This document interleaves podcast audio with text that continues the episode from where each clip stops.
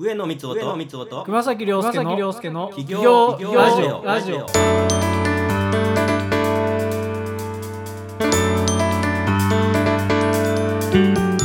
はい。今回はもう今話題になってますけども新型コロナマーケットが今こう大きく変動している時っていうのがあると思うんですけどこの時に中小企業がこういった経済マーケット状況の中乗り越えていくためについて先生からお話しいただければと思います。お願いしますはいこれはねなかなか乗り越えるこれやれば乗り越えられるみたいなあの話は私も到底できないんですけどやはりあのこういう時は過去に遡ってどうだったのかっていうのが、まあ、一つのヒントになるのかなと思うんですよね。か過去にですか？はい。はい。で一番近いので言うと、まあは、あの大震災ですよね。東北の大震災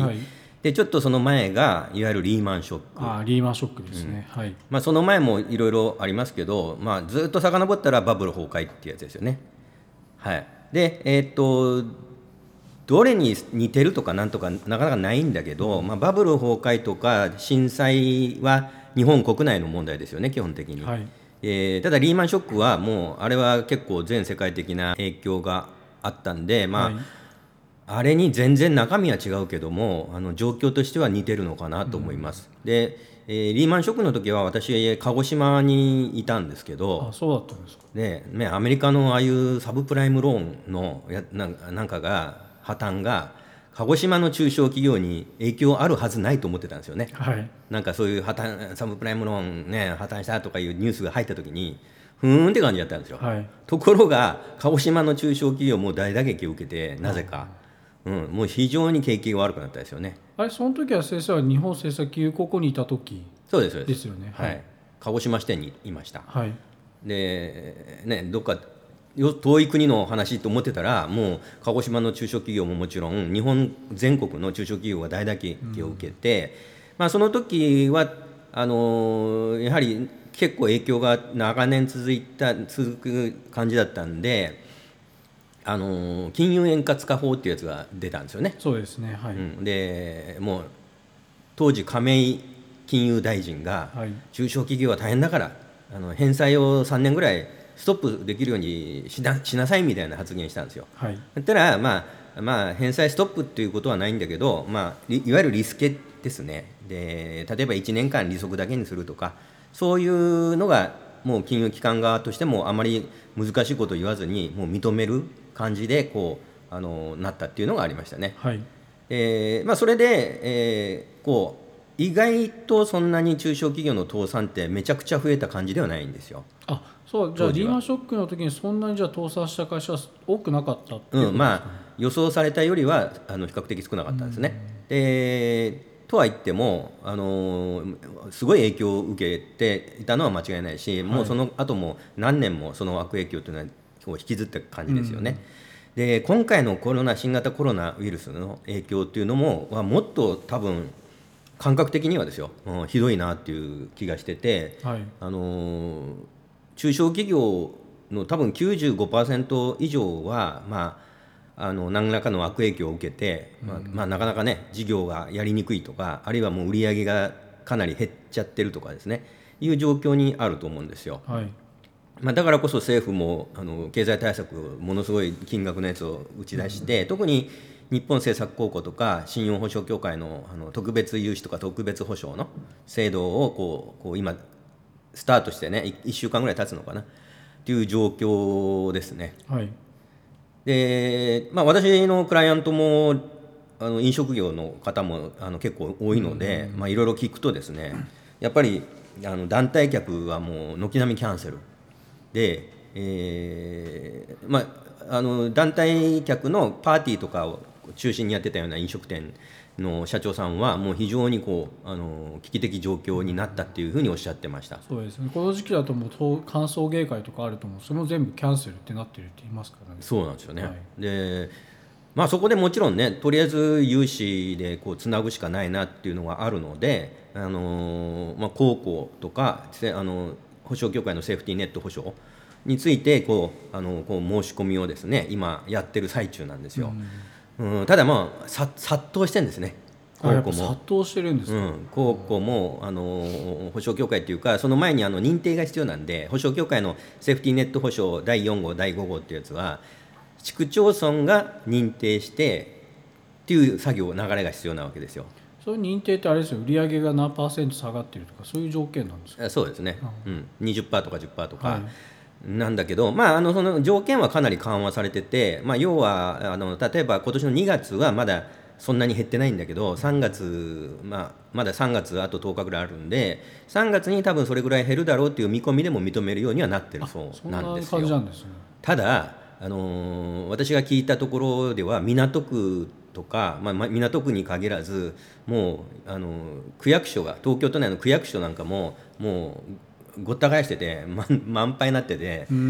で予約をこれから取ろうとしてももう来月ですとかねそんな感じの状況に来てるんですのかようなんですよ。だからその市区町村の認定が取れないと保証協会の制度がなかなか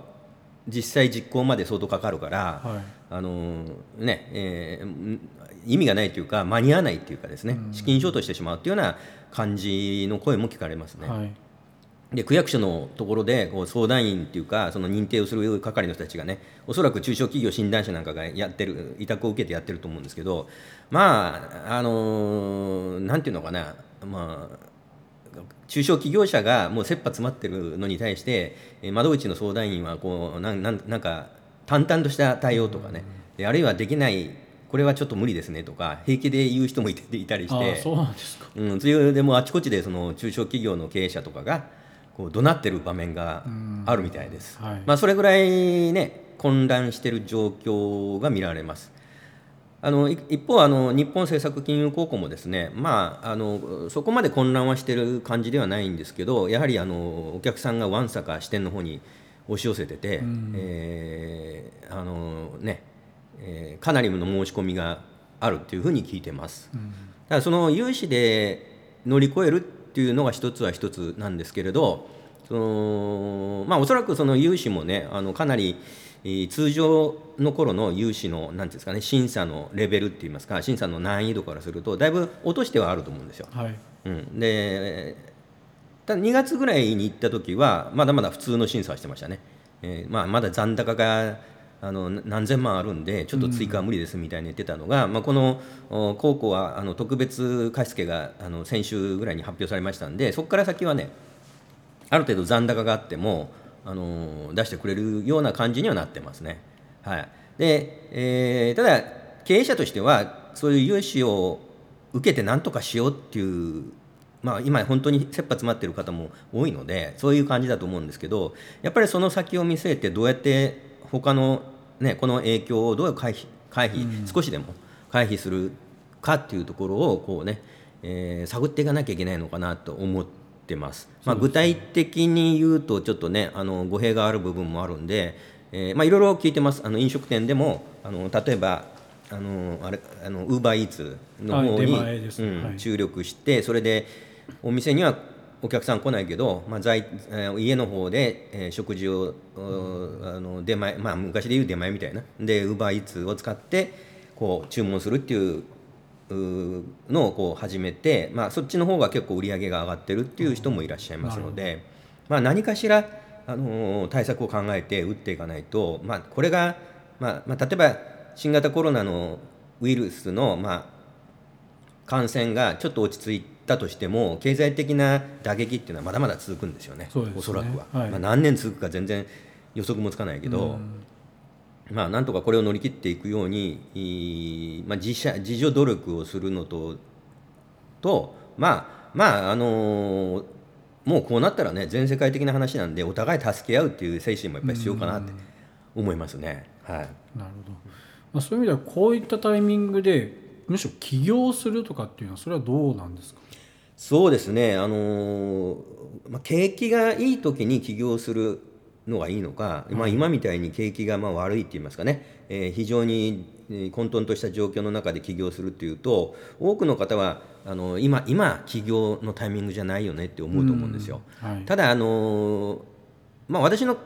会ってきた経営者を見るとですねやはりどちらかというとお厳しい時代に起業した方した人の方がまあ、生き残ってるって言いますかね。反映している雰囲気はあります。はい。でまあ、そういう私も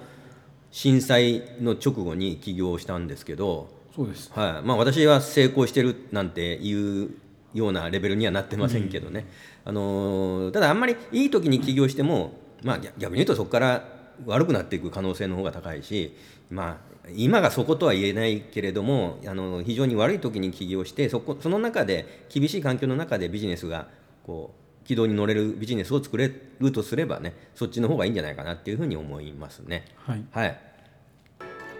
えーなかなかね難しいえー状況にはありますけれどもあのみみんなこうしぶとく頑張っていただきたいと思います、まあ、私自身も含めてですね。はいでは今日はこの辺で。さようなら。ありがとうございます。